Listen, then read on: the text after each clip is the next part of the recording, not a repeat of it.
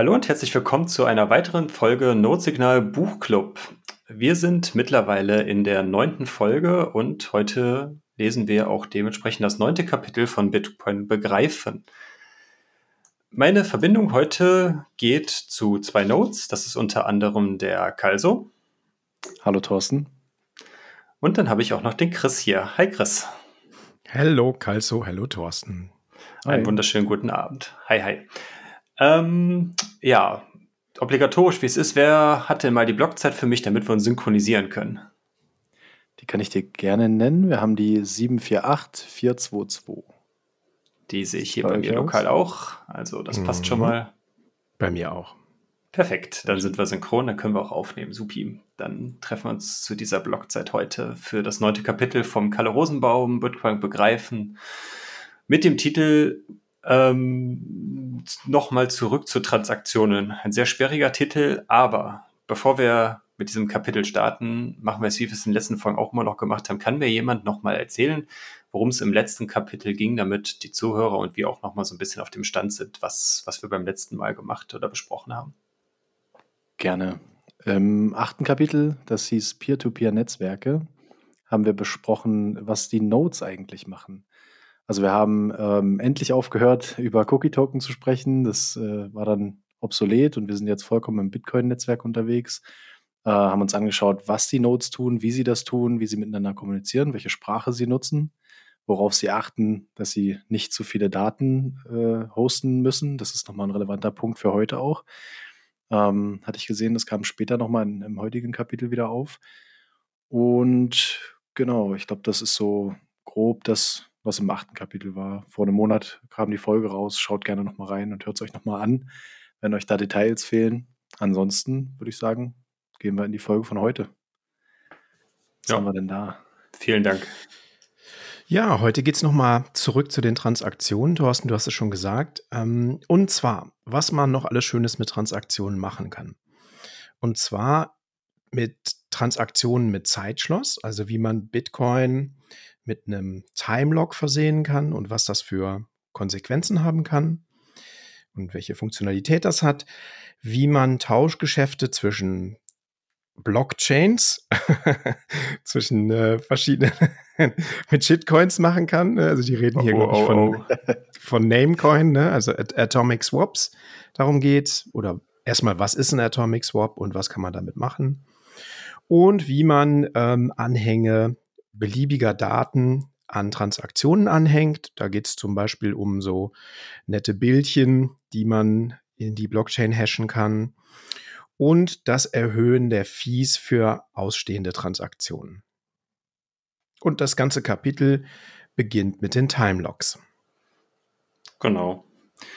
Da gibt es ja prinzipiell grundsätzliche, grundsätzlich ein paar Unterschiede, ähm, aber er, er, geht jetzt erstmal grundsätzlich äh, zu, darauf ein, wofür denn Timelocks überhaupt benutzt werden.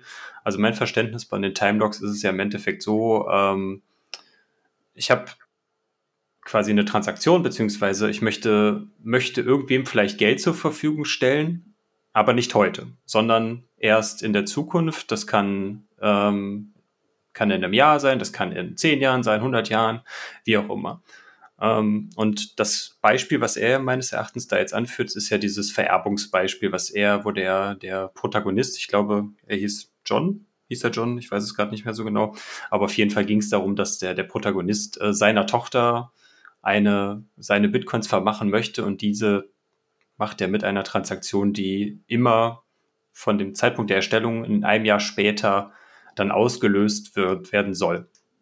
Mhm. Also einmal redet er von 100 Bitcoin, die er timelocked ver vergeben will zu einem bestimmten Schönes Datum. Sümmchen. Und da dann merkt, redet da man wieder, dass das Buch schon was älter ist. und dann redet er einmal von Taschengeld, was zum 1. Mai bezahlt werden soll, ein Bitcoin. Ja, auch ganz nett, dachte ich. Ja. 2018, glaube ich, ne? Also das, ja, ja, das war genau. jetzt hier so 2018 und die Vorrechnung für die äh, Vererbung, hat er gesagt, das wäre in einem Jahr 2019. Also genau. Schon nicht so lange her. Ich glaube, er ist immer noch in diesem Cookie-Token gedanklich gefangen geblieben, weil da ja auch irgendwie dann äh, ja auch diese 4000, also diese immer von 50 Bitcoin pro, pro, pro Block dann ausgegangen ist und der scheinbar denkt ja immer noch in diesen Sphären dann. Da kann man halt auch mal ein Bitcoin-Taschengeld dann auszahlen. genau. Ja, jetzt gibt es verschiedene Möglichkeiten, ähm, Time-Lock-Transaktionen zu machen. Sollen wir die mal durchgehen? Ja, sehr gerne. Ja. Ja, wie fangen wir an? Also ich würde sagen, vielleicht damit, was ein bisschen einfacher ist, äh, den Zeitstempel. Also wie kann man festlegen, dass ein gewisser Zeitle Zeitpunkt ausgewählt wird, dass diese Transaktion durchgeführt werden kann. Dazu muss man sagen, genau, die Transaktion wird ja so lange gesperrt, deswegen lockt, ähm, bis die durchgeführt werden kann, also bis ein Miner die wirklich ausführen kann. Und es gibt zwei Optionen, korrigiert mich gerne. Ähm, zum einen die Blockhöhe. Das wäre für uns Bitcoiner, wie wir uns jetzt synchronisieren am Anfang der Folge, schauen, welche Blockhöhe aktuell der Fall, also aktuell im Netzwerk ist. Und wenn ich dann ausrechnen möchte, was im nächsten Jahr ist, dann äh, rechne ich halt den groben Schnitt an Blöcken, die ich pro Jahr habe. Hat es hier, glaube ich, auch irgendwo erwähnt, wenn ich es gleich finde. Ähm, und kann dann so sagen, erst ab der Höhe dieses Blocks kann die Transaktion ausgegeben werden. Und als zweites, was dann, oder wollen wir, wollen wir da kurz drauf eingehen, wie, wie das genau durchgeführt wird? Ich, ja, können wir gerne machen. Also ich finde, das mit der Blockhöhe ist, ist zumindest ähm, vom Verständnis her, wann das ausgeführt wird, wesentlich einfacher zu verstehen als jetzt dann diese, ähm, diese ganzen relativen Zeitstempel, die wir jetzt ja im äh, Bitcoin-Netzwerk haben, weil wir dort ja keine fest definierte Zeit in irgendeiner Form haben, weil, er, weil wir hatten ja schon mal in einigen Blöcken, äh, einigen Kapiteln im Buch vorher auch schon mal gesehen, da hat er das auch schon mal mit den Zeiten, glaube ich, angeführt, wo es darum ging, dass wir teilweise ja dann Block 5 einen späteren Zeitstempel haben kann als Block 8 zum Beispiel. Ne? Also dass es ja, ja, quasi immer nur so sein muss, dass diese, diese Zeitstempel innerhalb von zwei Stunden im Median, glaube ich, liegen müssen. Und äh, ja, genau. dementsprechend äh, gibt es da halt eigentlich keine einheitliche Zeit, was die Blöcke angeht. Ähm, ja, aber um nochmal auf die Blockhöhe als Referenz zu kommen, macht es natürlich einfach, wenn ich sage, heute, also ich veröffentliche das zu Block 100.000 zum Beispiel und ich will das zu Block 100 und 1000 veröffentlichen, dann weiß ich genau, okay, 1000 Blocks in der Zukunft, dann kann die Transaktion oder der, äh, die, also wird die Transaktion dann freigegeben oder kann das Geld dafür dann, äh, ja, oder wird die Transaktion ausgegeben oder ist die ausführbar?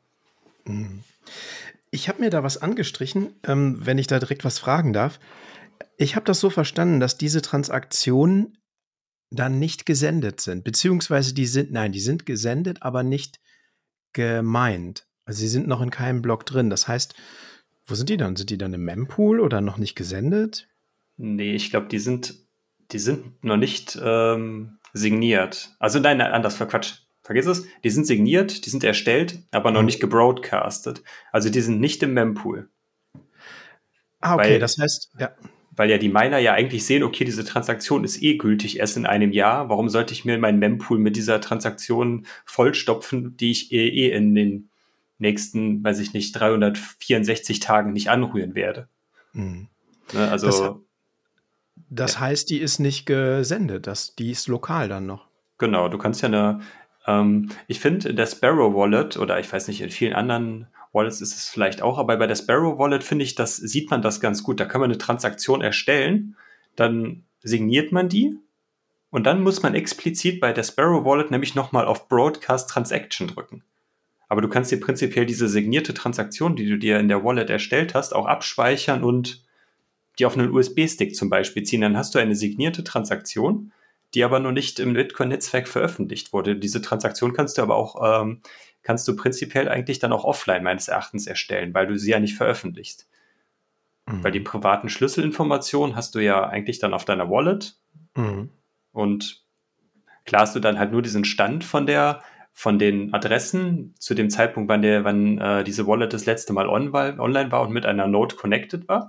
Aber grundsätzlich kannst du ja diese Transaktion auch, auch offline generieren und die, die dann irgendwo abspeichern. Und das ist, glaube ich, das Szenario, was er dann halt auch beschreibt. Er gibt diese Transaktion, die nicht veröffentlicht wurde, seiner Tochter in irgendeiner Art mhm. und Weise. Und die muss sie senden, ne? Genau, sie müsste diese Transaktion dann ja. wieder in irgendeine Wallet importieren und diese dann, äh, diese dann ähm, ins Bitcoin-Netzwerk broadcasten, damit die Miner sie dann prinzipiell ja dann äh, sehen können, okay, und dann äh, in, den, in irgendeinen nächsten Block aufzunehmen. Mhm. Und dann ist das aber gekoppelt an etwas, das heißt, wenn die Tochter die nicht schickt, bis zu einem bestimmten Datum oder bestimmt zu einem bestimmten Block, verfällt sie. Irgendwas war da, ne? Das ist der nächste Schritt, genau. Also es, du, kannst es zum einen jetzt so sperren, dass es eben nur zu, bis zu einem gewissen Zeitpunkt ausführbar ist. Du kannst aber auch noch dazu sagen, dass es ab einem gewissen Zeitpunkt nicht mehr ausführbar ist. Also das Ziel wäre ja hier, einen Erbfall ähm, durchzuführen, also so eine Art äh, Deadman-Switch, wie man es immer irgendwie nennt, also so ein Totmannschalter. Ähm, das heißt, wenn ich nicht sterbe, dann will ich natürlich nicht, dass meine Tochter, weil sie sich gerade mit mir gestritten hat oder auf die Malediven auswandert, ähm, meine ganze Kohle ähm, mitnehmen kann nächstes Jahr, sondern erst, wenn ich wirklich versterbe, dann kann sie diese Transaktion nutzen und an dem Tag ausgeben. Wenn ich aber bis dahin noch lebe und sage, nee, ich schiebe jetzt die, die Zeitleiste noch mal ein bisschen nach hinten, um die nächsten zehn Jahre oder ein Jahr, ähm, dann gebe ich ihr eine neue Transaktion und mache die alte ungültig. Das war der Schritt. Also ich kann mhm. selbst, wenn ich Zugriff habe auf die, auf die, äh, auf den Private Key, der die Transaktion erstellt hat, kann ich auch eine neue Transaktion erstellen und die UTXOs, die ich hier meiner Tochter gut geschrieben habe, die ich da gelockt habe, einfach schon ausgeben. Ah, ich genau. hoffe, ich, ich sage nichts Falsches. Aber ja. er, hat, er hat da so einen dreistufigen Schritt mhm. angemerkt, einfach um diese zeitliche Abhängigkeit da dann auch nochmal ähm, nochmal darzustellen. Also wir gehen davon aus, es existiert eine Transaktion, die in einem Jahr das Geld von John nach zu seiner Tochter Sarah schickt, nennen wir sie jetzt einfach mal. Ich weiß nicht, habe den Namen vergessen, aber ist auch wurscht. Ähm, und diese Transaktion steht halt kurz vorm, ähm, also dass sie, dass sie ausgeführt wird, ne? also dass dieses Jahr dann äh, bald rum ist. Dann generiert John eine zweite Transaktion, die ähm, quasi genau die gleichen UTXOs verwendet, die die erste Transaktion benutzt. Genau, die erste, die zweite Transaktion ist dann die, die dann die, die erste Transaktion ungültig macht. Genau, das meinte ich. Ja. Und ich habe es jetzt auch gerade nochmal gesehen. Also du kannst dann natürlich nicht die gelockte Transaktion ausgeben, aber du kannst einen zweiten Teil der UTXO, also in dieser Transaktion sind zwei UTXOs oder mehr signiert. Mhm. Und wenn du eine, eine davon ungültig machst, die vielleicht nicht gelockt ist, dann ist diese ganze Transaktion, die du deiner Tochter gegeben hast, auch ungültig. Genau, weil sie eine Verbindung ja aus zwei, genau, genau, weil genau. ein Teil davon schon ausgegeben ist und die Miner würden sofort sehen, okay, das, die, die Funds sind nicht mehr da. Ja, vielleicht können wir das erklären mit dem mit diesem Bild 9.1. Das habe ich nämlich nicht ganz kapiert. Also da teilt er diese 100 Bitcoin ja auf in 30 Bitcoin und 70 Bitcoin. Und es sind zwei Transaktionen, die aufeinander folgen, die diese Sequenznummern haben. Genau, ich glaube, eben geht es jetzt hier prinzipiell, und das ist das, was ich gerade eben versucht habe zu erklären, was, äh, was, was wahrscheinlich auch komplizierter ist, das so verbal zu erklären oder das in eigenen Worten. Wir haben ja das Problem, dass wir diese eine Transaktion haben, die halt immer noch gültig ist und er könnte jetzt ja diese zweite Transaktion erstellen, die die erste Transaktion ungültig macht, aber diese zweite Transaktion beinhaltet ja nicht die neuen Konditionen für den bitte erst in einem Jahr ausführen, weil wir wollen die Transaktion ja jetzt ungültig machen. Aber die neue Transaktion, also das ist eine Transaktion 3, die er hier mit TX3 bezeichnet, das ist die neue Transaktion, die in einem Jahr gültig ist, die dann die Tochter bekommt. Aber hier haben wir dieses zeitliche, ähm, dass wenn die, wenn wir zuerst Transaktion 2 ausführen würden, bevor die Tochter die Transaktion 3 zur Verfügung gestellt bekommen und der, der, der John in dieser Situation irgendwie sterben würde, bevor er der Tochter die Transaktion 3 zur Verfügung stellt, wären die Coins für immer verloren. Deswegen erstellt er eine Transaktion quasi, äh, also die, die Transaktion 3 hat dann, arbeitet dann oder basiert dann auf dem Stand, als wäre Transaktion 2 schon ausgeführt worden. Ne? Also wir, wir, wir schieben die, ähm, die UTXOs von einer Adresse zu einer anderen zum Beispiel und die Transaktion 3, die neue, die die Tochter bekommt, geht davon aus, dass äh, auf dieser Adresse bereits Funds sind. Aber die sind ja erst nach der Ausführung von Transaktion 2. Mm, deshalb Sequenz. Genau, genau. Und mm. so, erst wenn die Tochter diese signierte, aber nicht gebroadcastete Transaktion 3 bekommen hat, kann er Transaktion 2 wirklich dann auch ähm, veröffentlichen, dass die halt gemeint wird. Und dann ist ja die Transaktion 3, ähm, wenn, wenn, dieser, wenn die Transaktion 2 dann auch bestätigt wurde, dann sieht, kann, ist Transaktion 3 auf dem Stand, okay, die UTXOs liegen auf der Adresse, die Transaktion 3 auch annimmt. Und dann mhm. könnte die Tochter sie in, in einem Jahr dann äh, ausgeben. Mhm. Mhm. Ne? Also es geht hier wirklich in diesem Szenario wirklich nur darum, um dieses Zeitfenster zwischen ungültig machen von Transaktion 1 und über Übertragung von Transaktion 3 an die Tochter, dass dazwischen dem äh, John was passiert und dass man da dieses Risiko ausschließt. Dass die Tochter halt eigentlich zu jedem Zeitpunkt eine Transaktion hat, die auch in der Lage ist, diese Coins auszugeben in einem Jahr oder zur Verfügung oder ihr auszahlen, wie auch immer. Das ist die Idee, glaube ich, so dahinter. Okay. Kann mir einer von euch beiden, das hat gerade super doll Klick gemacht, Chris, danke für den Hinweis mit der Sequenznummer. Die wurde ja jetzt hier in dem Kapitel nochmal neu aufgeführt für die Transaktionen. Ja. Welche der beiden Transaktionen wird zuerst ausgeführt? Ähm, hier steht, eine Sequenznummer muss immer kleiner als alles F. Ich sehe jetzt gerade die acht Stellen F ähm, sein. Welche der beiden würde immer zuerst ausgeführt? Also wieso die Sequenz? Wofür, wofür die Nummer genau? Ich glaube, dieser, diese Sequenznummer oder ähm, Folgennummer. Ich finde das witzig, dass, also das ist jetzt hier auch nochmal äh, eine Anmerkung von mir.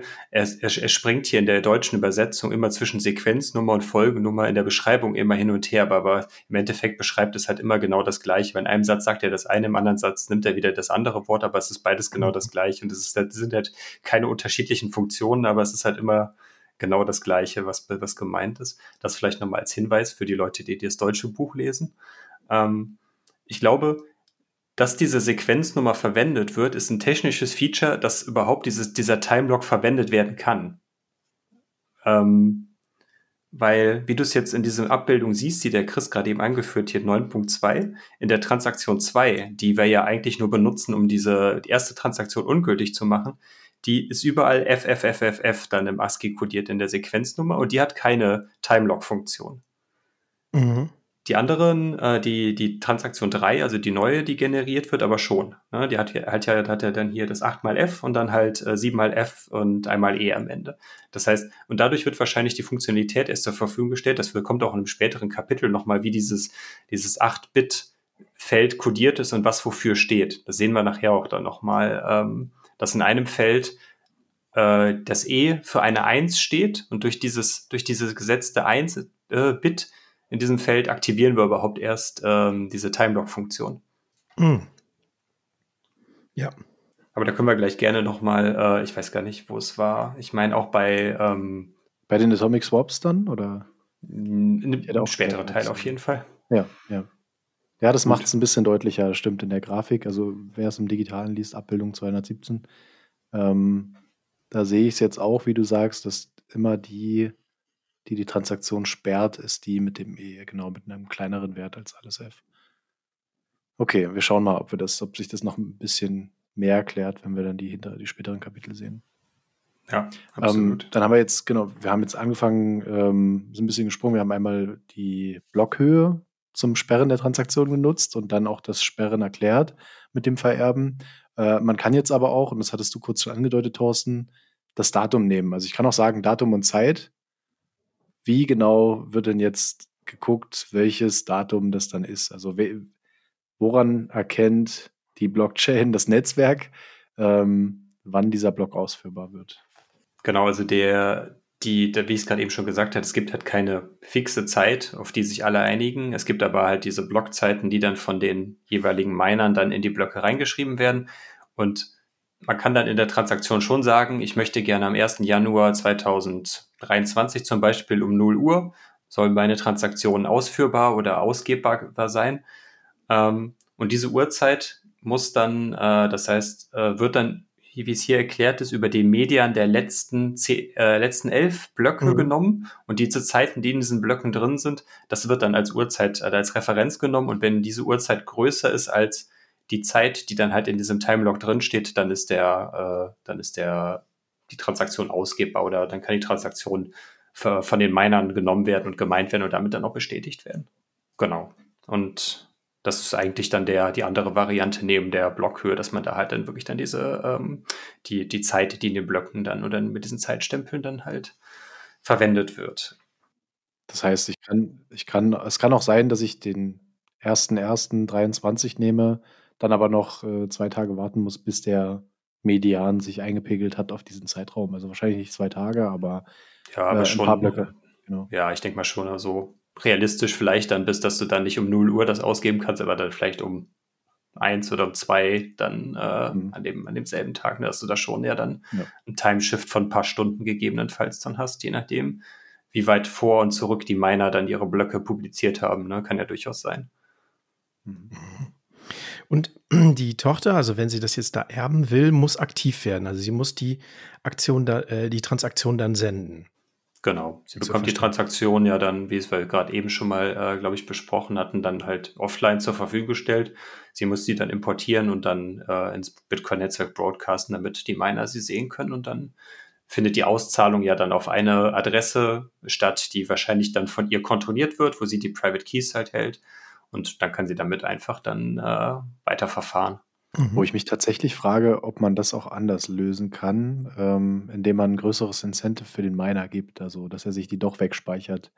Das heißt, wenn ich jetzt einen ähm, Totmannschalter äh, installieren wollen würde oder so einen Deadman-Switch, dass ich sagen kann, okay, ich habe jetzt hier, weiß ich nicht, 100 Bitcoin wie er ähm, und schreibe mir 90 gut oder irgendeinem Verwandten, der noch nicht von seinem Glück weiß und pack 10 Bitcoin als Transaction-Fee äh, dazu und broadcaste das irgendwo hin mit diesem Log, also dass es gesperrt ist, dann gibt es doch sicherlich genug Miner, die sagen, ey, 10 Bitcoin an dem Tag, da schraube ich aber meine Hashrate noch mal ein bisschen hoch ähm, und hol mir das. das. das. geht mir doch bestimmt irgendwie auch. Also nur mal so, das ist vielleicht so ein bisschen. Ja, es ist halt die äh, Frage, ich glaube, ähm, viele Miner verwerfen Transaktionen, die länger als zwei Wochen im Mempool sind, automatisch.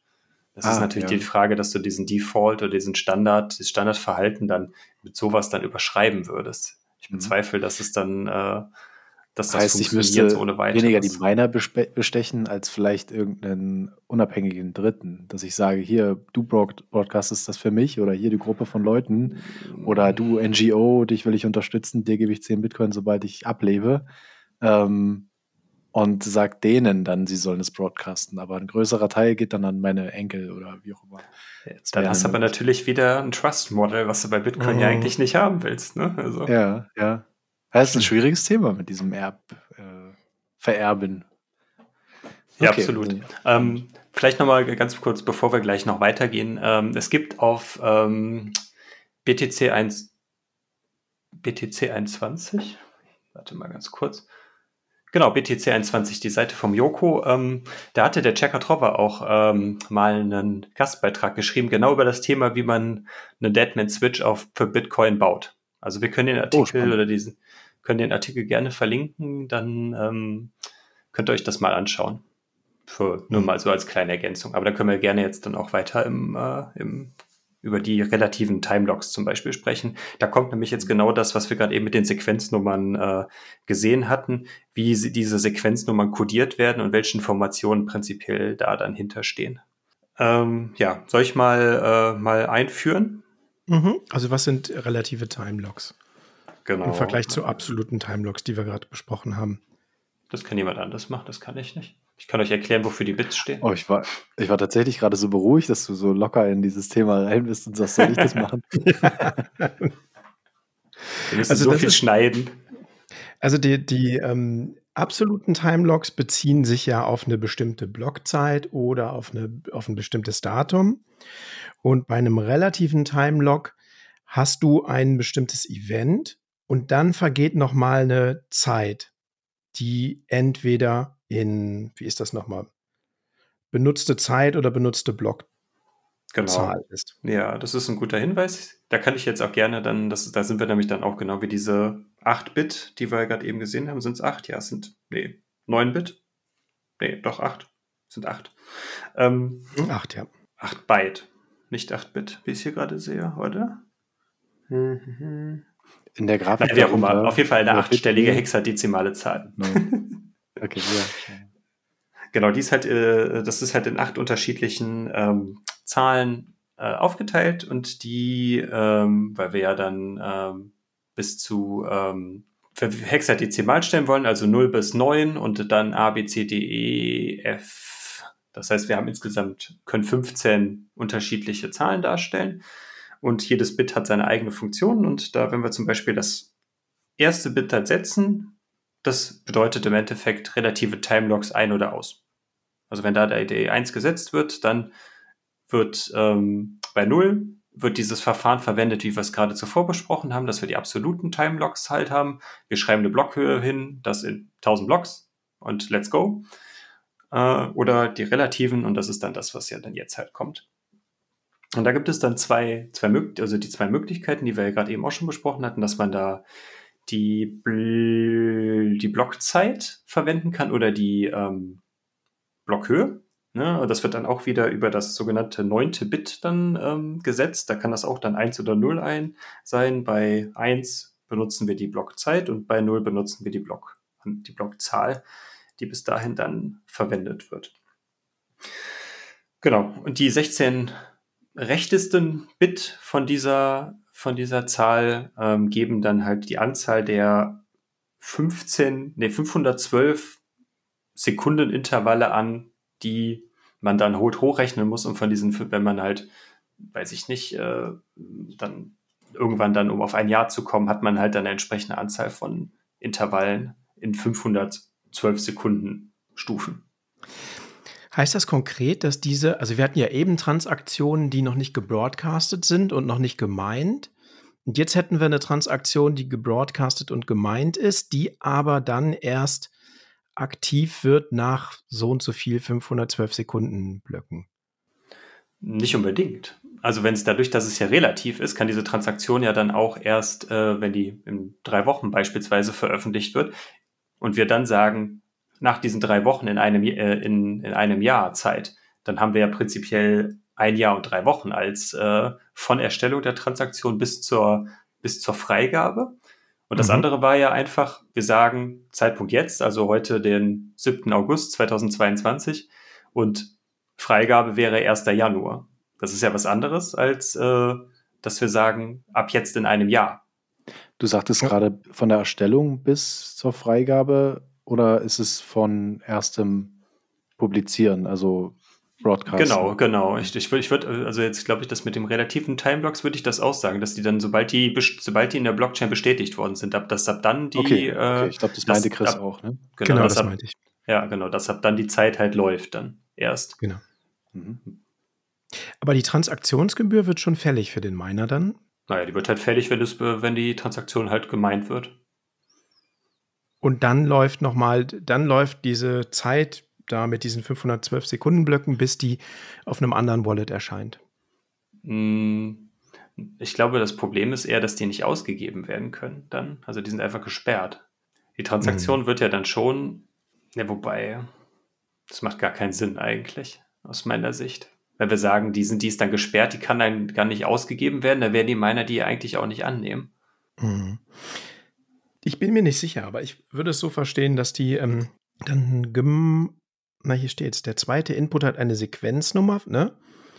Das bedeutet, die Transaktion ist so lange ungültig, bis 1000 Blocks, das ist das Beispiel, produziert wurden, nachdem der ausgegebene Output bestätigt wurde. Okay, Aber der ist ich, schon bestätigt, ne? Äh, ja, ich, ich, ich habe es mir gerade auch nochmal angelesen.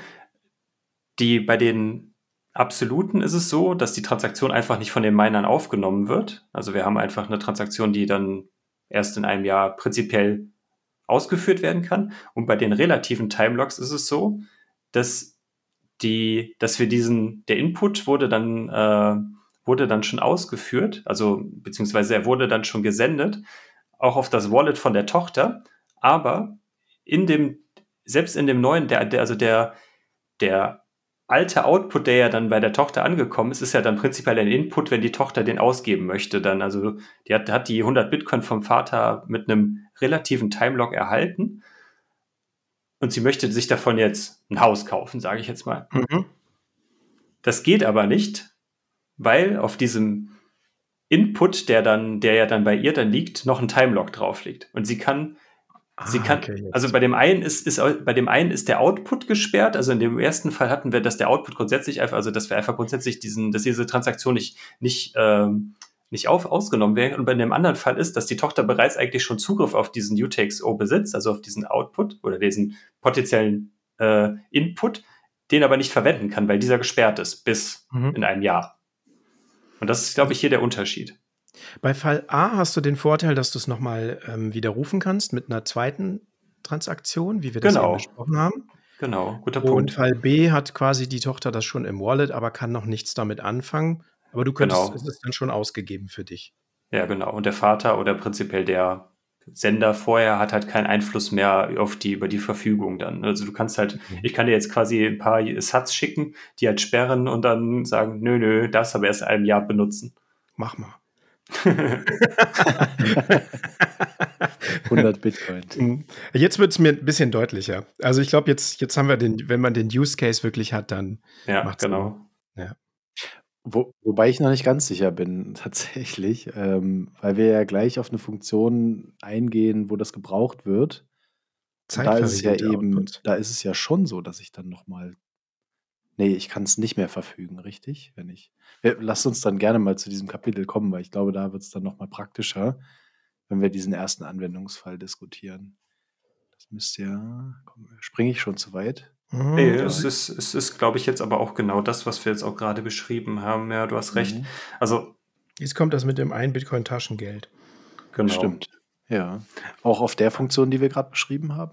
Genau, also da auf jeden Fall. Also spätestens da haben wir auf jeden Fall diese Situation, dass das Geld äh, quasi schon ausbezahlt wird, aber gesperrt ist. Also da haben wir es auf jeden Fall so. Wobei ich das aber ehrlich gesagt nicht, echt nicht, nicht, nicht so genau verstehe, dann, äh, wie das da mit den relativen Timelocks ist, bevor die, also wenn, wenn das halt so funktionieren soll, äh, wie es halt, wie wir es halt vorher besprochen haben. Mhm. Die, das vorige Kapitel oder der vorige, dieses relative Timelocks ist, glaube ich, in dem Fall so, dass es relativ in Bezug zu den Inputs ist, ne? Weil wir haben jetzt hier in dem Fall drei Inputs und drei, alle drei haben unterschiedliche Bedingungen.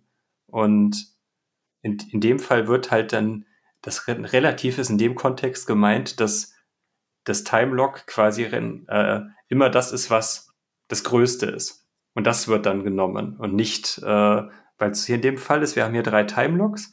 Das erste hat einen Timelock von 30 Tagen, also das genau in Abbildung 9.5 für die, die das Buch lesen. Mhm. Der zweite hat ein Timelock für 1000 Blöcke und der dritten hat mit, dadurch, dass das Ding überall mit F gekennzeichnet ist, hat gar keinen Timelock. Dadurch bekommt das, diese Transaktion ein Timelock von 1000 Blöcken, weil die ja wahrscheinlich größer sind als äh, 30 Tage. Und dadurch wird das mhm. dann wieder relativ gesehen. Und das ist, glaube ich, die eigentliche Funktion davon. Und das, was wir da, was wir gerade eben erzählt, äh, erklärt haben, mit dem, dass die Inputs gesperrt sind, also dass man die nicht ausgeben kann, obwohl ich schon so über sie verfügen könnte, prinzipiell, das ist das, was jetzt mit zeitverriegelten Outputs kommt. Okay, ja. Beide nicken, also glaube ich, äh, das, dann haben wir es jetzt. Ja. Ja, das ist der Unterschied.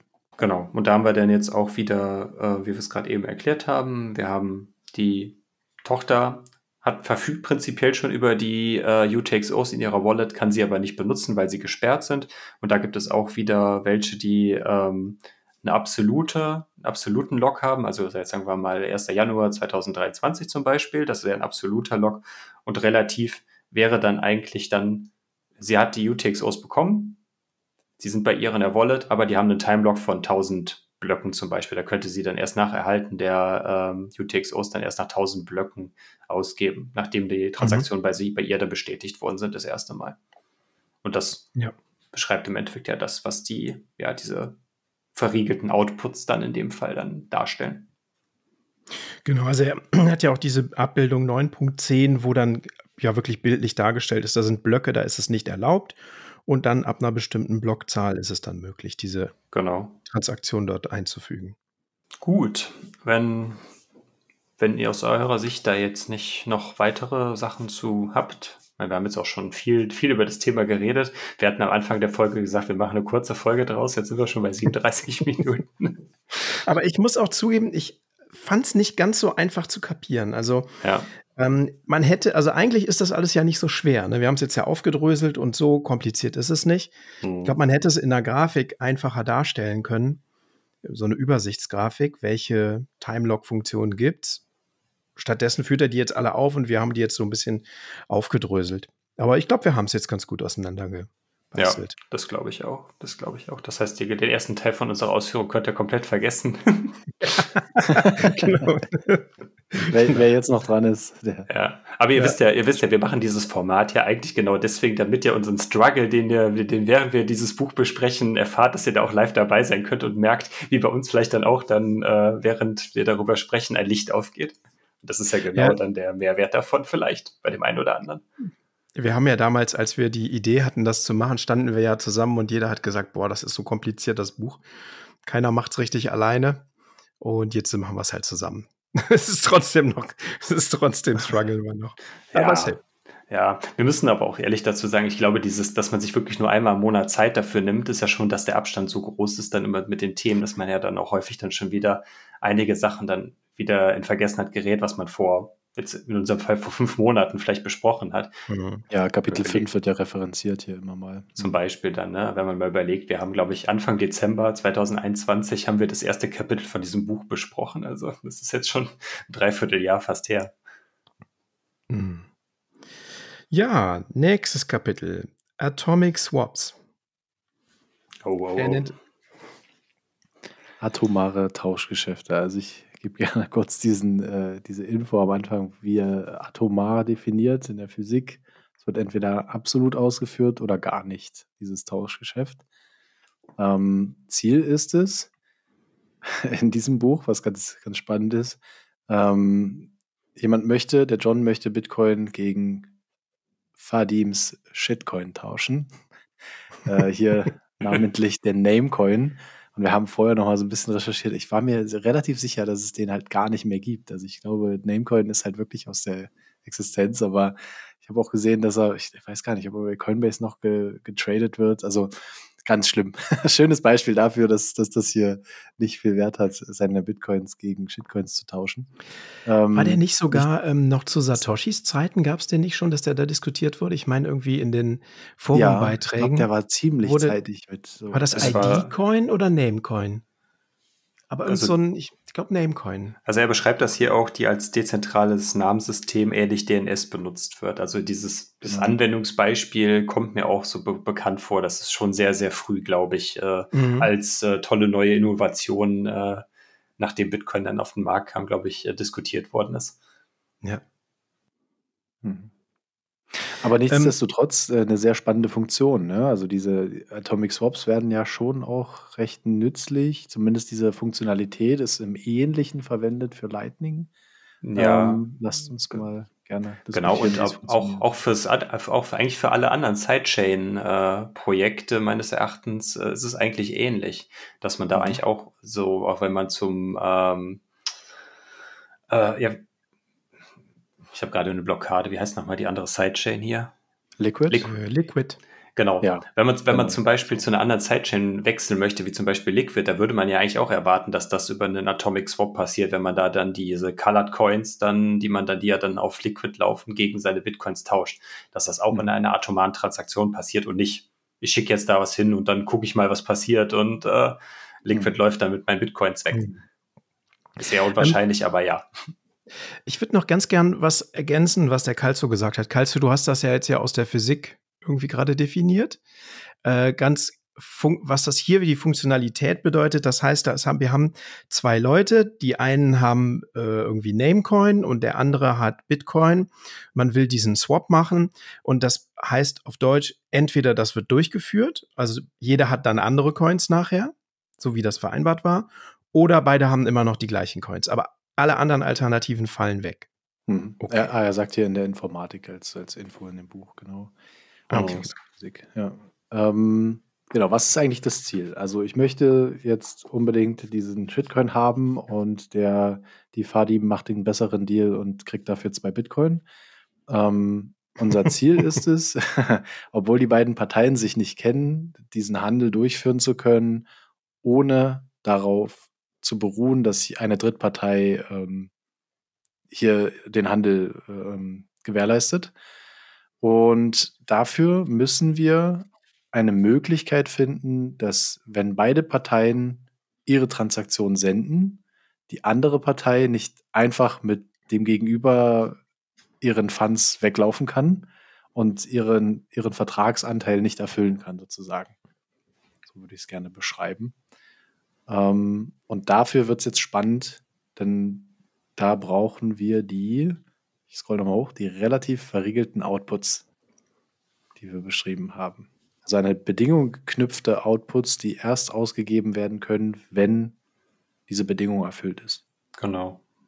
Das, ist, das sind da kommt, man kann in diesem Zusammenhang vielleicht auch schon so leichte Andeutung von äh, dem Buzzword Smart Contracts machen, weil im Endeffekt ist es ja hier im Endeffekt so ein bisschen was in die Richtung, auch wenn es verhältnismäßig trivial ist, aber schon haben wir ja schon hier so ein Vertragskonstrukt zwischen diesen beiden Parteien, die gewisse Merkmale davon dann, dann aufweisen. Ja, er nennt es hier digitale Verträge. Ja, im Englischen steht wahrscheinlich trotzdem Smart Contract, könnte ich mir vorstellen. Ja. Gut, genau. Ähm, was mir auf jeden Fall ähm, geholfen hat zu verstehen, ist, dass, äh, was wir jetzt gleich beschreiben, ist, dass das alles nicht in, dass jeder nur eine Transaktion macht, sondern dass es mehrere Transaktionen gibt. Ähm, das glaube ich, also soweit ich es verstanden habe, macht machen beide zwei Transaktionen. Das ist zumindest das, wie ich es verstehe, aber wir können gerne ja mal so Schritt für Schritt durchgehen. Ich weiß nicht, wie, wie wir im Detail da reingehen wollen jetzt. Wir hatten da ja vorab schon ein bisschen drüber ja. geredet. Ich weiß nicht, wie tief wollt ihr reingehen? Ich glaube, mhm. zu tief braucht man es im Detail nicht erklären, aber vielleicht so ein bisschen, wer macht was zuerst? Das, das vielleicht die Reihenfolge. So Hier genau, die Chronologie hätte ich jetzt auch vorgeschlagen. Ja. Sollen wir das anhand Abbildung 9.11 machen? Hm, ich denke, das wird die 226 sein. Ähm, ich lese mal kurz drunter vor. John und Vadim erzeugen jeweils eine Transaktion. Das Redeem-Script mhm. ist, ja, okay. Das wäre dann für die Leute, die im Digitalen dabei sind. Ähm, rein von den, von den Pfeilen her würde ich mal davon ausgehen, dass Fadim zuerst postet. Beide, wir können es auch so sagen, beide erstellen zuerst ihre Transaktion zum jeweils Gegenüber und publizieren das, das Pre-Image oder den Hash des Pre-Images dem jeweils Gegenüber. Wisst ihr was zuerst? Also er nennt das hier Vertragstransaktion. Beide machen eine mhm. Vertragstransaktion. Ich glaube, das Wichtigste steht noch darüber, genau, zwei Zeilen darüber. Ähm, wir nennen die Geheimzahl S. Nur John kennt momentan S. Aber er gibt den Hash von S, das ist H, an Fadim weiter. Also es wird etwas, ein Geheimnis gehasht und das bekommt Fadim schon. Das wird später wichtig, um die Transaktion dann ausführbar zu machen. Ja, genau. Mhm. Und das nennt er hier H. Ich hätte sogar gedacht, dass es dass von beiden Seiten etwas gehasht wird. Nee, also ja, prinzipiell die Transaktion nachher, aber das ist ja in dem Fall unrelevant. Aber mhm. die, das äh, H, also der Hash von dem, von dem Geheimnis, was John generiert hat. Ich glaube, das ist ja auch noch eine wichtige Information, dass John quasi der dieses Geheimnis erzeugt hat. Das könnte prinzipiell mhm. natürlich auch andersrum sein. Da ist die Konstellation genau andersrum. Aber dadurch, dass John ähm, die, dieses Geheimnis erzeugt, gibt er diese Information an äh, Fadim, Fadim weiter. Und beide ähm, erzeugen quasi ihre Transaktion mit diesen ähm, Vertragsdetails. Das ist einmal das Timelock, was wir gerade eben besprochen hatten. Der äh, John hat einen Timelock von 48 Stunden und die Fadim hat einen Timelock von 24 Stunden in ihrer Transaktion. Beziehungsweise entsprechend andersrum. John kann, genau, sie, sie hat, also Fadim hat 48 Stunden und er hat 24 Stunden. Mhm. Und er teilt vorher dieses Geheimnis. Nur er hat, das jetzt sehe ich sie auch nochmal, hat eine Zufallszahl generiert, hat die gehasht und gibt halt nur den Hashwert dieser Zufallszahl über und dieser wird dann nötig sein, um die Transaktion, die er vorbereitet, später auszuführen. Und Fadim erzeugt eine Transaktion, die eben erst 24 Stunden später ausführbar ist, also nach 48 Stunden. Die Transaktion, ah, ja, ich glaube, ich verliere mich. Das ist halt ultra kompliziert, das in Worten zu erklären, hier irgendwie ja. so mündlich vor Form. Also, also es, ist, es ist eigentlich relativ logisch, fand ich beim Lesen, aber ich habe auch nicht so im Detail tatsächlich äh, studiert, dass ich das gut erklären könnte, sagen wir mal so. Mhm. Nochmal der Reihe nach zur Grafik. Also beide erstellen diese Transaktion. An welcher Stelle kommt denn der Hash zum ersten Mal vor? Bei Johns Transaktion. Ja, in beiden eigentlich, ne? Also beide, beide, beide, ja. beide geben ja diesen Hash als, äh, als Information dann, dann rein. Ja. Das ist ja das, weswegen äh, John die Information ja dann noch an Vadim weitergibt, äh, also den Hash genau. zumindest. Das Pre-Image hat ja trotzdem weiterhin nur er. Ja. Und ähm, genau, es gibt im Endeffekt ja diese zwei Bedingungen. Also entweder der. Ich hab's, glaube ich. Ja, dann hau raus. Erklär ja. mal, genau. Also, ähm, John hat die Zahl ja schon. Er hasht die und gibt den Hash an Fadim. Beide müssen diesen Hash mit in die Transaktion einbauen.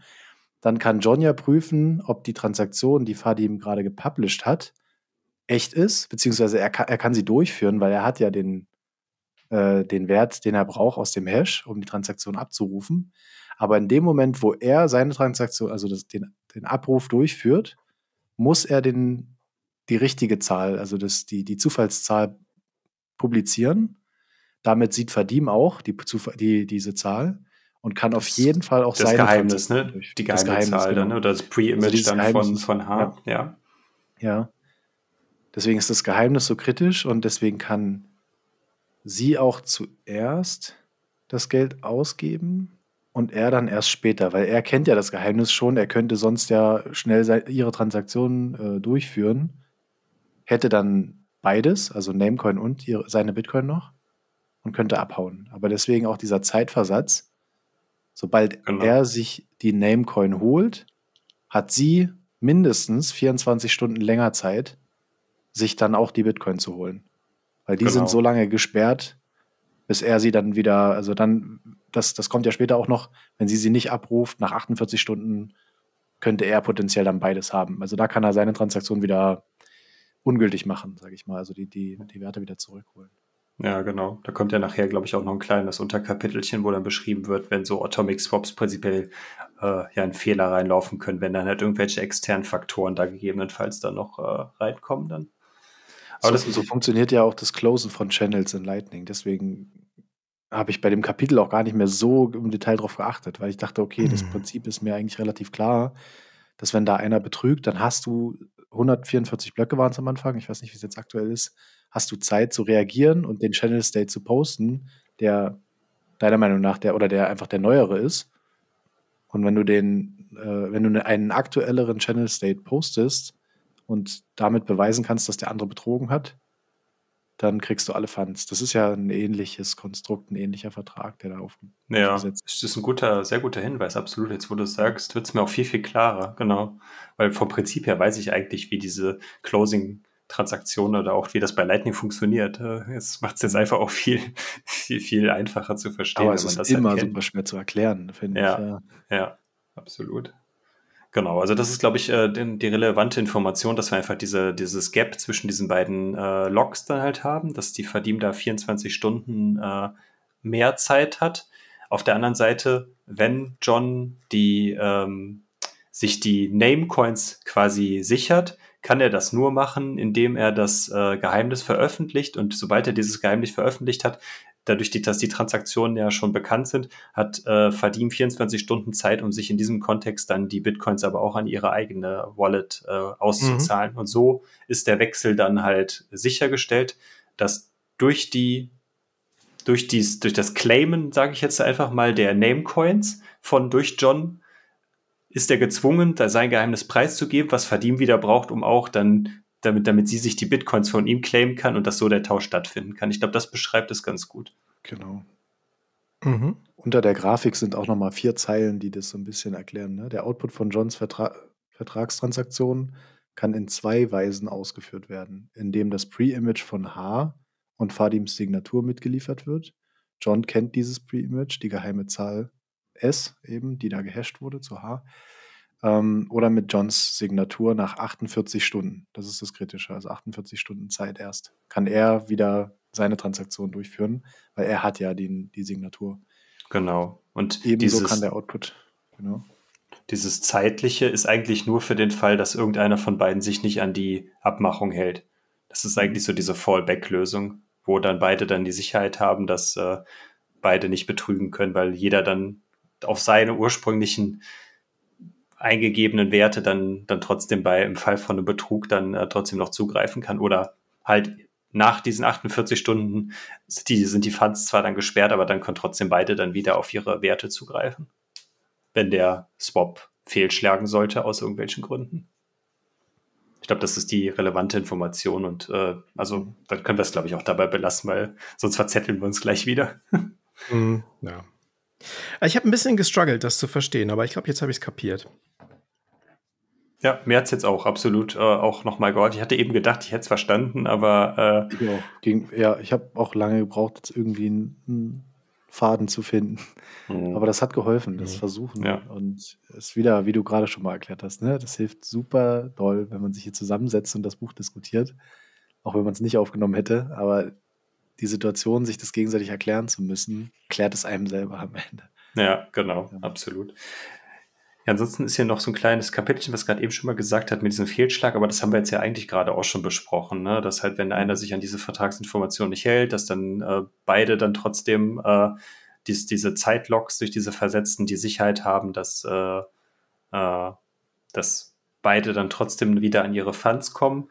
Es gibt, glaube ich, einen Fall, wo das nicht der Fall ist. Äh, das ist dann, wenn einer wenn die Fadim irgendwie, hier steht, wird, wenn Fadim kurz nach der Übermittlung ihrer, ihres Vertrags aus Putz vom Bus überfahren wird, dann könnte prinzipiell John sich die Namecoins, äh, die Namecoins sichern und gleichzeitig dann aber auch, weil die äh, Fadim ja ihre, ähm, ihre 24 Stunden Timelock von den Bitcoin nicht quasi in Anspruch nehmen kann, mhm. könnte er sich nach 48 Stunden dann auch wieder seine Bitcoin quasi wieder zurückholen und hätte dann beides dann.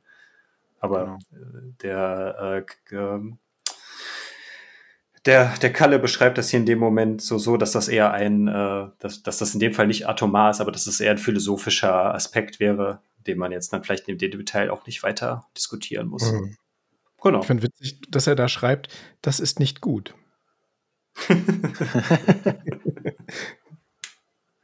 ja. ja, ich Sollen glaube, weitergehen? ja, haben wir. Ja, ja, ich glaube, das haben wir. Gerne. Dann können wir jetzt dann zum nächsten Unterkapitel kommen. Dann, ja. äh, das ist, die sind jetzt, glaube ich, auch alles auch ein bisschen einfacher als die, als das Atomic Swap. Das war jetzt auch so, dass der, der härteste Brocken meines Erachtens aus dem Kapitel. ja, Kapitel 9.3 Speichern von Zeug in der Blockchain. Hat Volker es übersetzt. Da geht es darum, dass ähm, schon relativ früh Grunde sowas wie Bilder also in die Blockchain gehasht wurden. Hm, was ein ganz nettes Gimmick ist, was aber den Nachteil hat, also Bilder in dem Fall sind das also, ja, wie kann man das sagen? Die bestehen aus ähm, ASCII-kodierte Zeichen sind das. Ja, ne? genau. ASCII-Code, genau. Und die nehmen aber Platz im UTXO-Set weg. Und was ich ganz interessant fand, als ich das gesehen habe, hier ist ja ein Bild von, ich glaube, Len Sesserman, ne?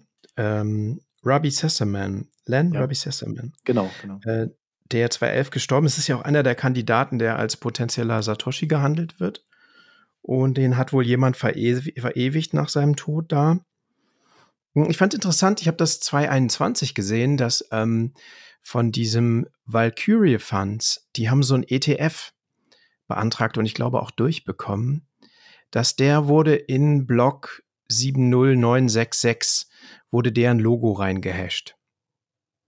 Kann man auf der Seite von äh, Valkyrie Fund sehen oder von Lea Walt, die da diesem Fund vorsteht. Ja, also das scheint auch immer noch dann geläufig zu sein, dass man so macht, aber wie du es gerade schon gesagt hast, ist es dann auch ein guter Hinweis, da wird, äh, dass diese Transaktionen in dem Format dann äh, ins UTXO-Set aufgenommen werden aber man muss dazu sagen, dadurch, dass ähm, der Public Key Hash hierbei benutzt wird, um das äh, quasi zu codieren, ähm, landen die Transaktionen, die diese Information beinhalten, beinhalten dann entsprechend aber auch Transaktionen, die dann dadurch, dass der Public Key Hash quasi Informationen enthält, um diese, um dieses Bild darzustellen, sind das Public Keys, die nicht existieren. Was bedeutet, mhm. dass äh, diese Funds sind quasi unwiederbringlich aus äh, verloren, weil sie ja dann auf äh, Public Keys ausgegeben wurden, die, zu der es keine Private Keys gibt. Mhm.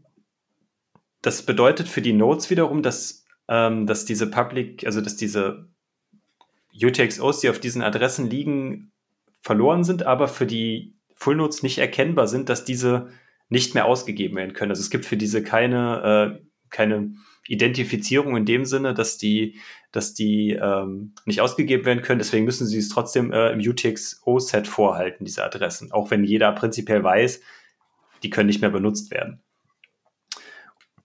Dadurch, ja, wenn, du da, ja, wenn du da Funds hinschickst, sind die verbrannt. Die sind einfach weg. Genau. Und heißt das auch, also kann ich solche Zeichen oder solche Informationen nur schreiben, wenn ich eine solche Adresse nutze? Oder kann ich auch, weiß ich nicht, ich schicke jetzt der Node ähm, on-chain vom, vom Node-Signal-Kanal ähm, Funds. Könnte ich da auch solche Informationen anhängen, die dann als Op-Return jeder einsehen kann? Hm, ich glaube, du musst Oder geht das nur an diesem?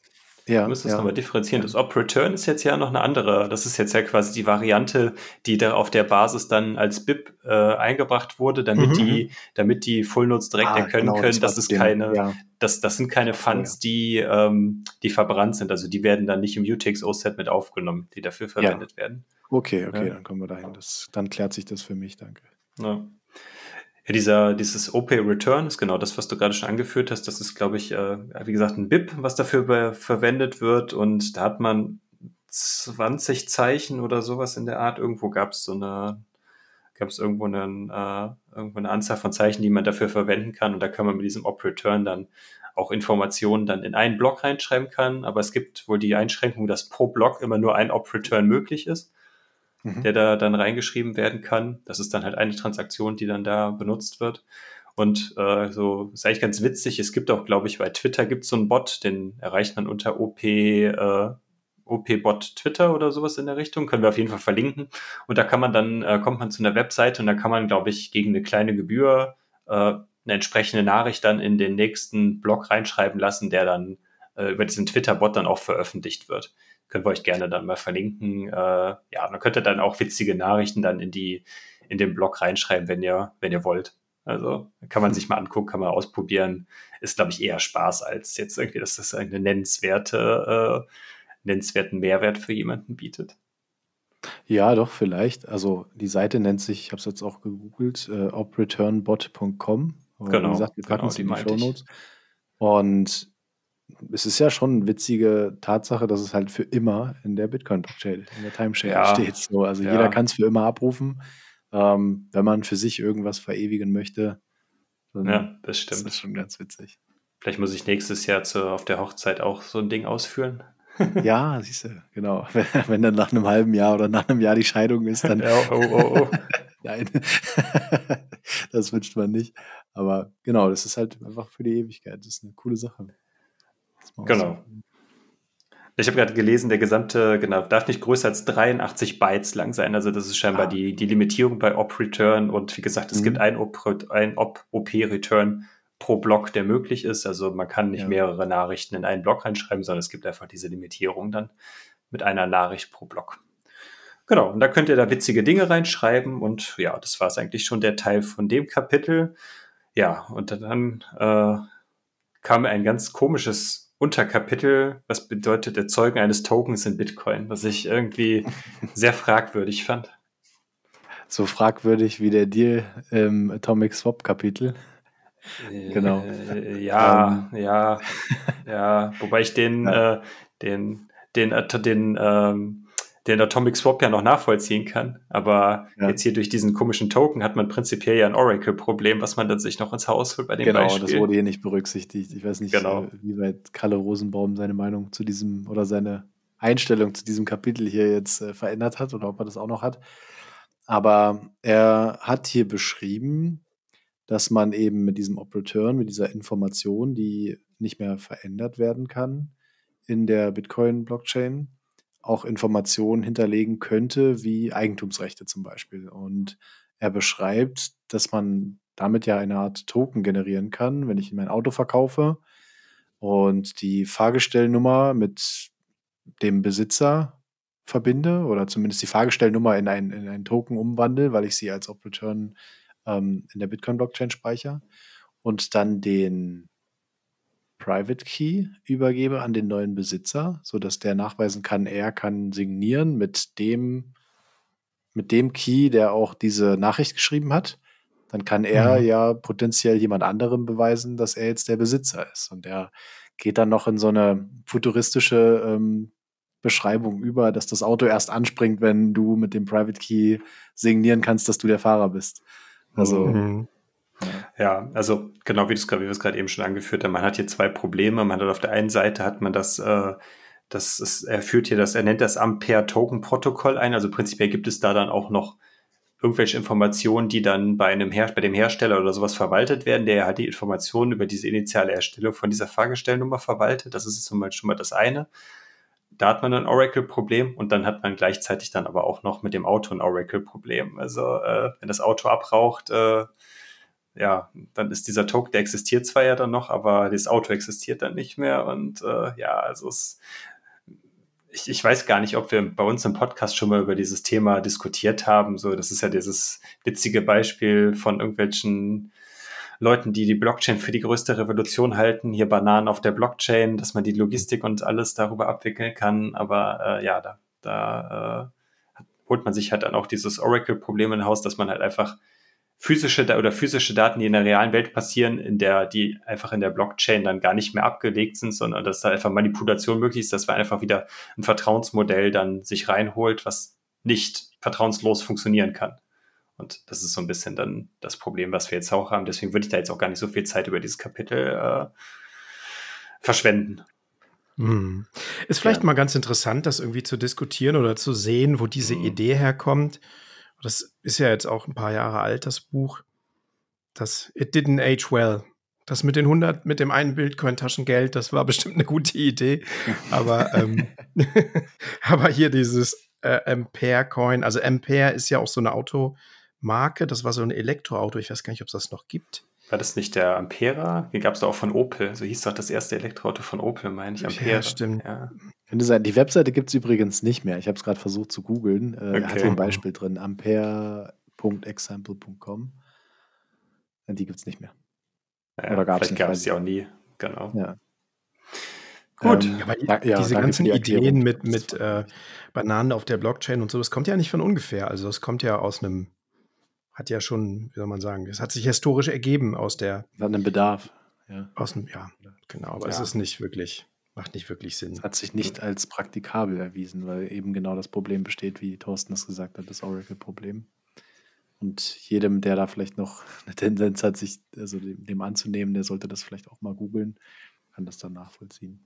Ja. Aber nichtsdestotrotz, ne, offene Diskussion kann man haben und man kann auch einen Notar verwenden, um Besitztum äh, zu überschreiben. Und auch der könnte ja potenziell dann auf der Bitcoin-Blockchain das irgendwie absegnen. Und dann ist es halt immer noch nur der Notar, der am Ende die Vertrauensperson ist.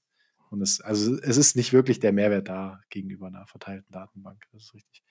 Okay, bevor wir uns hier um Kopf und Kragen. 9.4 genau. Ersetzen ausstehender Transaktionen. Da, das ist so das letzte große Kapitel. Und dann sind wir mit dem, mit dem Kap Kapitel 9 dann auch schon fast durch. Ähm, es geht, also das Grundszenario ist dann so, wir schicken eine Transaktion ins Bitcoin-Netzwerk, wir erstellen die. Dadurch, dass wir natürlich alle eine niedrige Zeitpräferenz haben und alle knauserig sind, machen wir die natürlich alle nur mit einem V-Byte pro, nee, bei einem Byte, einem, doch einem V-Byte pro. Einem SAT per V-Byte. Ein SAT pro V-Byte, so rum, genau, ja, absolut. Ähm, ja, und der Mempool ist voll. Also unsere Transaktion geht nicht durch, aber wir wollen ja schon, dass die unsere Transaktion irgendwann mal bestätigt wird und äh, wir bekommen dann irgendwann auch ein Zeitproblem und dann sagen wir so, hm, komm, vielleicht will ich meine Transaktion ja doch nochmal boostern, dass sie dann doch nochmal ein bisschen schneller bestätigt wird. Und da haben wir zwei Möglichkeiten. Genau. Und das eine oder die erste Transaktion ist dann die Replace by Fee Transaktion oder Art und Weise, wie wir diese Transaktion dann äh, ja boostern können. Wer kann von euch mir denn das zu was zu erzählen? Ja, im Grunde ähm, bietest du einfach eine höhere Transaktionsgebühr an. Das wird jetzt, das ist, passiert ein bisschen, also das ist eigentlich das Prinzip, es passiert ein bisschen komplizierter, wie immer. Äh, das ist die Abbildung 9.20. Genau, hier kommen auch wieder die, ähm, die Sequenznummern, die wir eben auch schon bei den, ähm, bei den Timelocks hatten, wird da auch wieder verwendet. Und das bedeutet im Endeffekt, es gibt durch die Sequenznummer können wir angeben, ähm, ob eine Transaktion ersetzt werden kann oder nicht. Da wird dann auch wieder ein Bit dann gesetzt entsprechend. Und wenn ein Bit kleiner ist als das andere, dann ist die Transaktion, die, also wenn die erste Transaktion zum Beispiel am Ende dann ein äh, D hat und die zweite Transaktion ein F, kann die erste Transaktion mit dem D am Ende ersetzt werden durch die F-Transaktion. Mhm. Aber die F-Transaktion ist quasi ja. der, das höchste Bit, das höchste in dem Fall, weil er alles dann mit äh, 1 gesetzt wird, alle Felder. Die kann dann nicht mehr ersetzt werden. Also man kann dann quasi eine ersetzte Transaktion nicht nochmal ersetzen.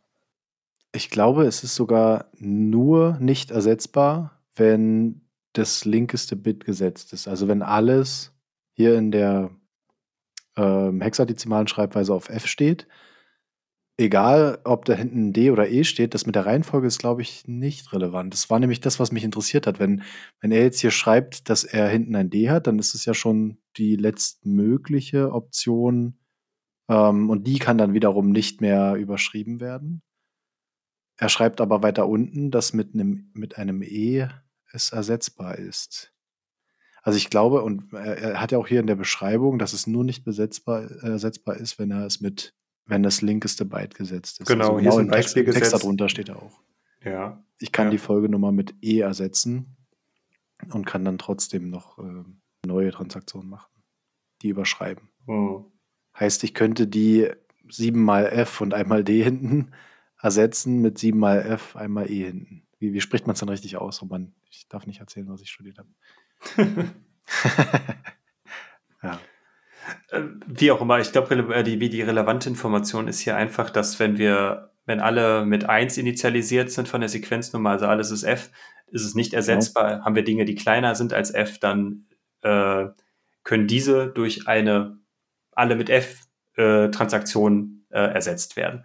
Und um mhm. wieder auf unser Beispiel von eben zu haben, äh, wir haben unsere erste Transaktion, die wir mit FFFF äh, E zum Beispiel oder, oder D gesetzt haben, die haben wir mit einem V, äh, einem SAT pro V-Byte gesendet.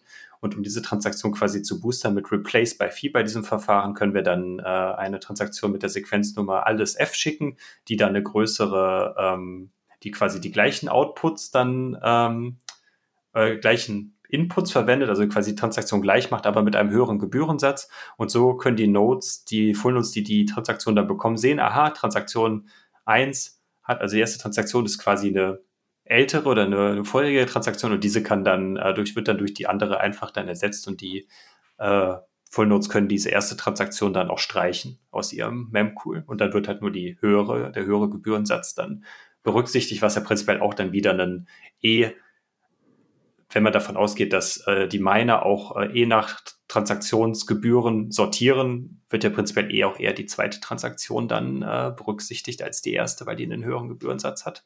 Dann führt er noch eine Alternative dazu an.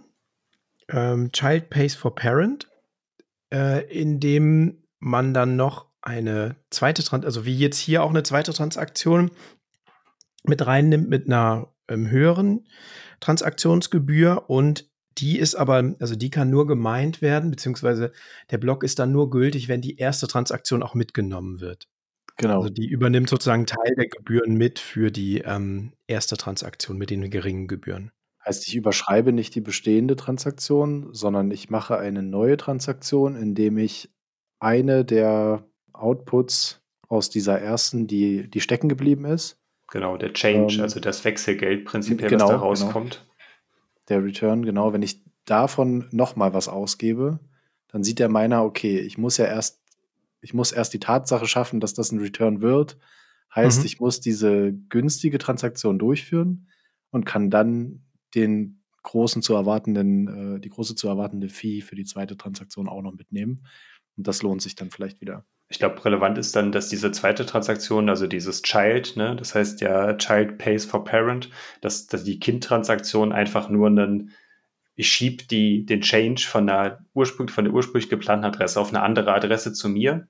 Also es ist einfach nur eine Umbuchung von einer Adresse zu einer anderen, die, dass der Change woanders landet, aber gleichzeitig halt durch diesen erhöhten Gebührensatz erschaffe ich einen Anreiz für die Miner, dass beide Transaktionen von ihm aufgenommen werden und dadurch pumpe ich die Parent-Transaktion dann auch wieder äh, der Priorität dann nach oben. Heißt, ich zahle ein Bier äh, im Room 77 oder jetzt in, einem anderen, äh, in einer anderen Bar beim Meetup, merke, dass ich ewig nicht nach Hause gehen kann, weil schon eine Dreiviertelstunde rum ist und meine Transaktion nicht bestätigt wurde, hole mir in der Zeit noch ein Bier und nehme den, das Return von dem ersten, von der ersten Biertransaktion und zahle das zweite mit einer extrem hohen Fee einfach. Mit einer, die ausreicht, um einfach die Datenmenge von beiden Transaktionen locker in den Block zu schreiben und immer noch einer der höchstbietenden zu sein.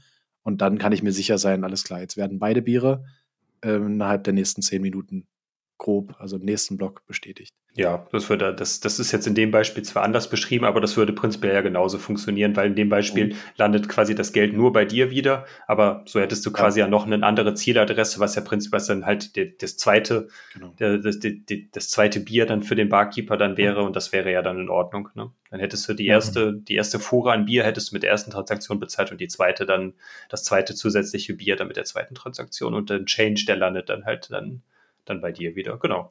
Das würde klappen. Man muss dazu sagen, das sind ja alles On-Chain-Transaktionen. Also es ist ja mit Lightning alles ein bisschen, hat es vielleicht seine Relevanz nicht mehr ganz so sehr.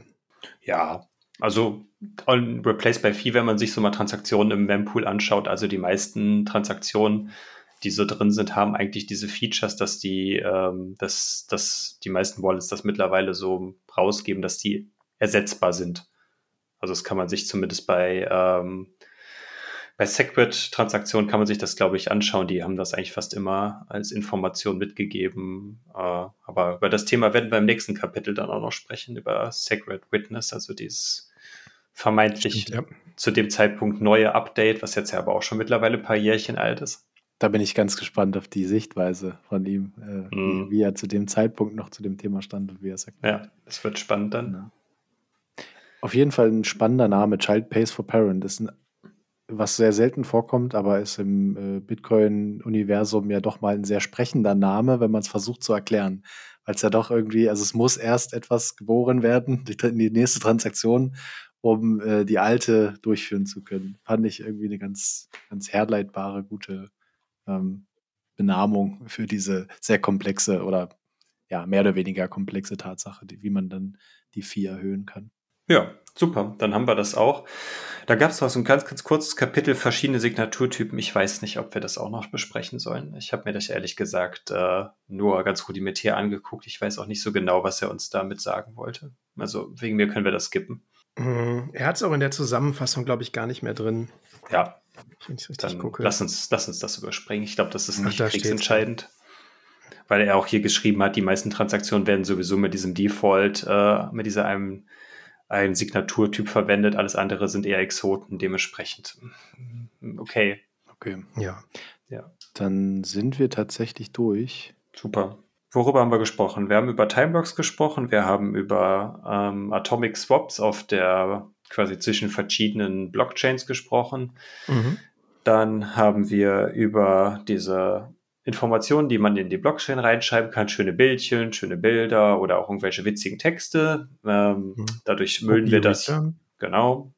Das ist das, ist der quasi der Ansatz, damit das äh, UTXO-Set nicht mehr vollgemüllt wird. Deswegen gibt es OP Return, der diese Transaktion als nicht spendable dann äh, mehr deklariert. Dementsprechend äh, äh können diese, wird diese Information dann in den Fullness auch nicht gespeichert. Und dann haben wir uns noch darüber unterhalten, jetzt gerade über das Thema, wenn wir zu geizig sind, zu niedrige Fees bei unseren Transaktionen rausschicken, wie wir diese dann doch noch äh, mit ein bisschen zusätzlichen Gebühren dann schneller in die Time-Chain mit aufnehmen können. Und damit haben wir dann auch das neunte Kapitel von Bitcoin begreifen von Kalle Rosenbaum zurück zu den Transaktionen abgeschlossen. Habt ihr noch Punkte, die ihr noch an, anführen wollt oder sollen wir die Folge beenden für heute? Ich glaube, es ist rund. Mhm. Perfekt. Gut, dann haben wir die neunte Folge Buchclub geschafft. Da folgt dann in dem einen Monat dann die nächste. Da sprechen wir über Sacred Witness, über das große Update, hat mir ja gerade schon mal gesagt. Ähm, kommt dann wahrscheinlich Anfang, Mitte September irgendwann raus. Diese Folge kommt jetzt ja hier im August. Genau. Ähm, ja, das die üblichen Worte. Äh, folgt und bewertet uns gerne auf die gängigen Plattformen. Hört unseren Podcast über Podcasting 2.0 Applikationen. streamt uns ein paar Sats, wenn ihr mögt, schickt uns einen Boost, wenn ihr uns irgendwelche tollen, irgendwelche wichtigen Dinge mitteilen wollt, die euch gut gefallen haben, die euch weniger gut gefallen haben. Äh, müsst ihr aber auch nicht, wisst ihr ja. Oder macht mal einen Op Return und verlinkt uns einfach, weil dann kriegen wir es über den Note-Single-Podcast. Äh, ja, ja, das ist auch, eine, äh, auch eine witzige Idee. Man kann, kann über den, genau, dieser Bot, äh, den wir äh, angeführt haben, der, da kann man dann auch entsprechende Handles eingeben und der wird dann auch auf, ähm, von diesem Bot auf Twitter dann retweetet. Das heißt, dieser Bot erwähnt unseren Account dann über diesen Op Return, den ihr dann schreibt und äh, ja, dann ist das für ewig in der, in der Bitcoin Time Chain verewigt. Gute Idee. Genau. Folgt auf uns Instagram, wenn ihr wollt. Da passiert nicht so viel, aber irgendwann wollen wir dann auch mal, dass dann mal mehr passiert. Die Hoffnung stirbt zuletzt. Wir sind doch jetzt bei der Zitadelle nächste Woche. Ich glaube, da passiert ein bisschen was.